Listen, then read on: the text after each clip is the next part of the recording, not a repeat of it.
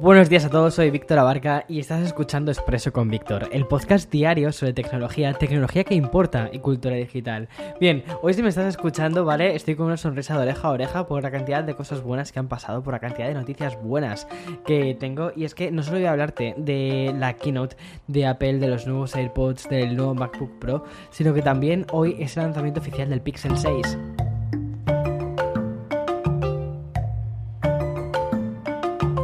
Bien, era el segundo evento de Apple en apenas un mes, una keynote cuyo nombre era un fiel reflejo a la actitud de la compañía, que es Unleashed, que traduciéndolo sería como algo así como desatado, a lo Mónica Naranjo, porque si aunamos ambos eventos tenemos una gran renovación de grandes líneas de productos de la compañía que tiene sede en Cupertino. Ha sido un evento digital, ¿vale? O sea, no, no ha habido evento presencial, estoy deseando que vuelva a haber eventos presenciales porque mola muchísimo, pero bueno, ¿qué es lo que tenemos después del evento del iPhone 13, iPad mini, pues hay nuevos acompañantes. Empezamos por lo que era lo más esperado.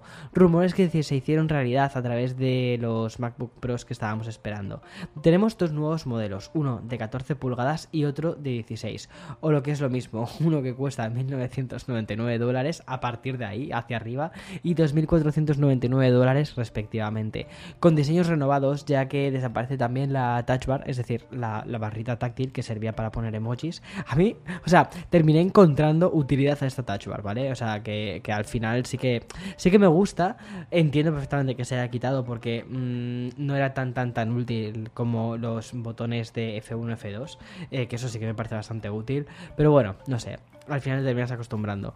Y esta desaparición lo hace a cambio de que Apple ha intentado, ha, integrado un notch, el notch de los iPhone, pero en lugar de tener el desbloqueo facial, lo que va a tener es otra cosa, que es la pantalla de FaceTime eh, en 1080, por fin, por fin, ya hemos llegado a la época 1080. Y además los nuevos MacBook Pro significan también el regreso del HDMI, el cargador MagSafe y la ranura para tarjetas SD. Me encanta porque eso sí que pensar en creativos. También me hace mucha gracia todo, todo esto porque es como si Apple hubiese cogido la, línea de diseño que se dejó en 2015 y que comenzó una nueva en 2016 y dijo, vale, todo lo que habéis visto desde el MacBook Pro del 2016 hasta el del 2019-20, bueno, pues nada de eso. Volvemos a la época 2015 y a partir de ahí evolucionamos, evolucionamos a partir del 2015. Y, y a ver, me parece que ha sido el paso más lógico, sobre todo porque si estás creando un ordenador para profesionales, tienes que meter una tarjeta, tienes que meter un lector de tarjetas SD. No conozco a ningún profesional, esto lo digo en el vídeo de resumen que subiré dentro de unas horas probablemente, pero es que no conozco a ningún profesional de foto y vídeo que no utilice tarjetas SD. Entonces, simplificar todo el proceso de cómo pasas tus fotos y los vídeos de tu cámara al ordenador me parece básicamente, o sea, me parece fundamental, ya está. También incluyen un conector para auriculares y hasta tres puertos Thunderbolt, mm, además son Thunderbolt 4 los nuevos, lo cual es genial. La pantalla mini LED alcanza los 120 Hz y en su interior brillará la segunda gran novedad de la keynote ayer, que son los nuevos procesadores, los Apple M1 Pro y M1 Max, dos chips más personalizados y con un incremento de potencia que les permite llegar hasta los 64 GB de RAM. Y según informa la propia compañía, el Pro ofrece más de 33.000 millones de transistores. Esto estoy leyendo porque yo contando los transistores me pierdo. Y el Max eh, tiene 57.000 millones de transistores. O sea, es una pasada. También se confirmó el lanzamiento de la tercera generación de los AirPods. Eh, no de los AirPods Pro, ¿vale? Es decir, la evolución de los AirPods. Era básicamente un secreto a voces, porque tiene un diseño muy muy parecido al de los AirPods Pro, pero tiene algunas cosas eh, diferentes. Como por ejemplo, los vástagos, es decir, los palitos son más cortos y las puntas no son intercambiables de, los AirPods Pro, o sea, como sí que tenemos en los AirPods Pro, pero sí que es un poquito la parte que te metes en el, o sea, de la la parte que te metes en la oreja, en el oído, es un poquito más, más, más grande. Eh, entre otras novedades que tiene es la resistencia al agua y el sudor, el audio espacial de Dolby Atmos y, como no, también la mejora de la autonomía eh, de hasta 6 horas, que está, oye, está genial para unos auriculares así. Y por último, quiero decirte que Apple también ha informado que, y aquí leo, eh, han trasladado los controles del sensor de fuerza de los AirPods Pro y ya hay compatibilidad con el mencionado sistema de carga MagSafe.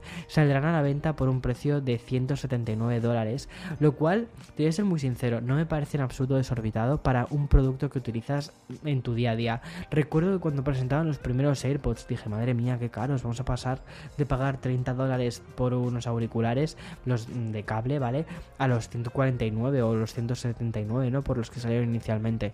Era como, uff, qué caro. Pero al final luego como que terminas utilizándolos tanto en tu día a día, al menos yo, que mmm, no sé, es como que relativizas mucho el precio. ¿Son caros? Sí, o sea, el precio es un precio elevado, no es un precio que digas, ahora voy a comprarme tres de estos eh, y una ración de calamares. No, eh, es algo que tienes que plantearte, pero que al final los utilizas tanto que dices, bueno, sí, es es carete, pero si funciona bien, pues ya está. Y la verdad es que fun funcionan muy bien.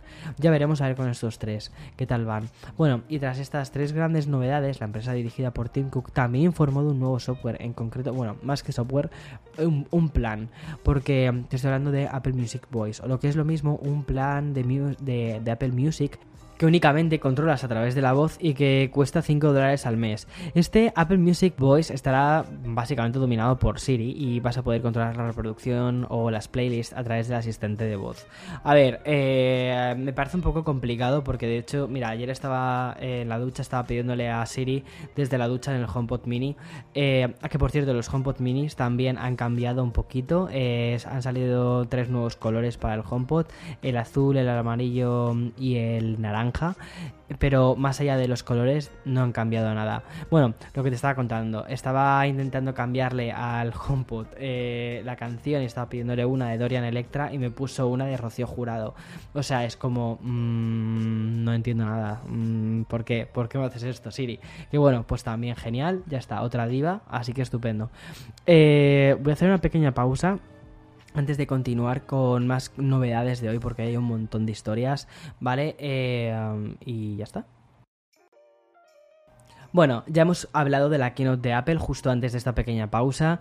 Ya está, ha quedado superada. Y hoy todas las miradas se sitúan en Google. Como ya te dije la semana pasada, tenemos unos días muy intensos con eventos de Apple, de Google y con el colofón mañana ya de eh, Samsung. Eh, la presentación que habrá hoy básicamente será del Pixel 6 y del Pixel 6 Pro.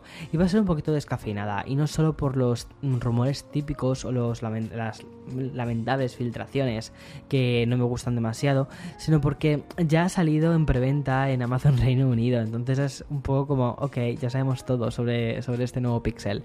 Y por ello, y salvo alguna sorpresa mayúscula motivada por una invasión extraterrestre, hoy lo que veremos son dos dispositivos nuevos y bastante bastante renovados respecto a toda la gama del Pixel 5. Yo personalmente tengo muchísimas expectativas en esto. Vale, estos nuevos Pixel 6 tienen un punto super colorido, tienen una pantalla de 6,4 pulgadas y un refresco de 120 Hz. También tendrán un sensor de huellas dactilares y el nuevo Tensor, que es el SOC de, Google, y el chip de seguridad irá a cargo del Titan M2. Respecto a las cámaras, el Pixel 6 Pro añadirá una lente de periscopio con zoom óptico de 4x adicional a las cámaras de gran angular y el ultra o el super gran angular que comparte con el Pixel 6 normal. Ya sabes que los Pixel a nivel de fotografía están están súper a tope y es que son teléfonos que prácticamente son cámaras, o sea, es una locura a nivel fotográfico. De todas formas, yo prefiero casi esperar a que Google oficialice todo esto y entre más en detalle en el episodio de mañana.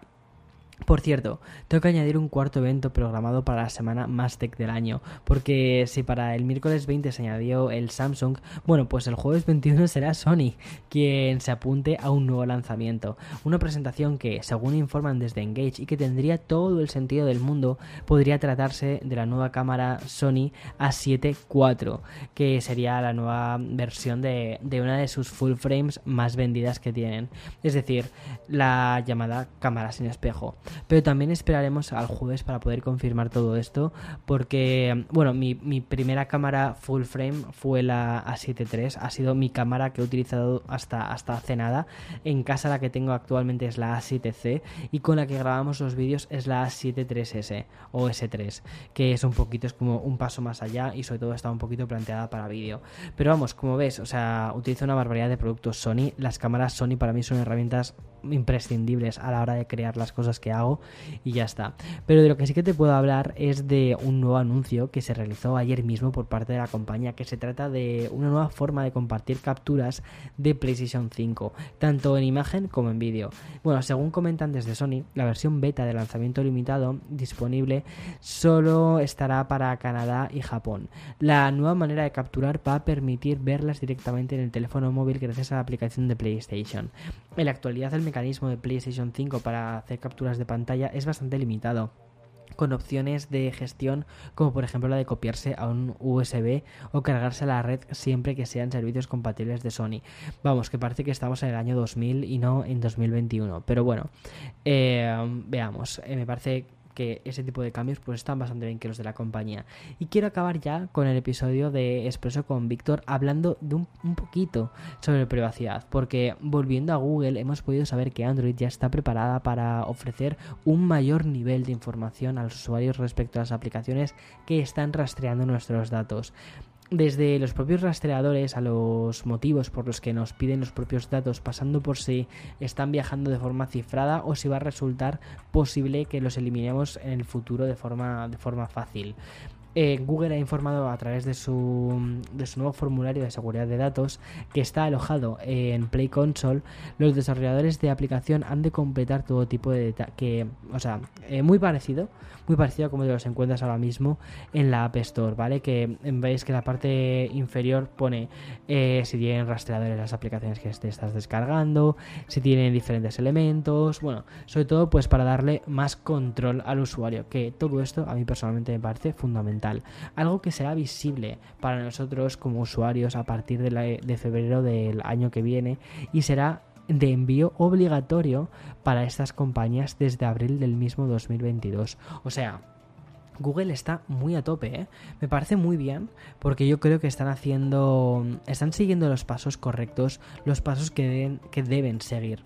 O sea que bien por Google. Tengo muchísimas ganas de ver la presentación de hoy y ver cómo, cómo luce finalmente este nuevo Pixel, cómo es a nivel de cámaras. Ah, estoy súper, súper, súper emocionado. Bueno, mañana más y mejor. Chao, chao, chao. Que tengas un feliz día.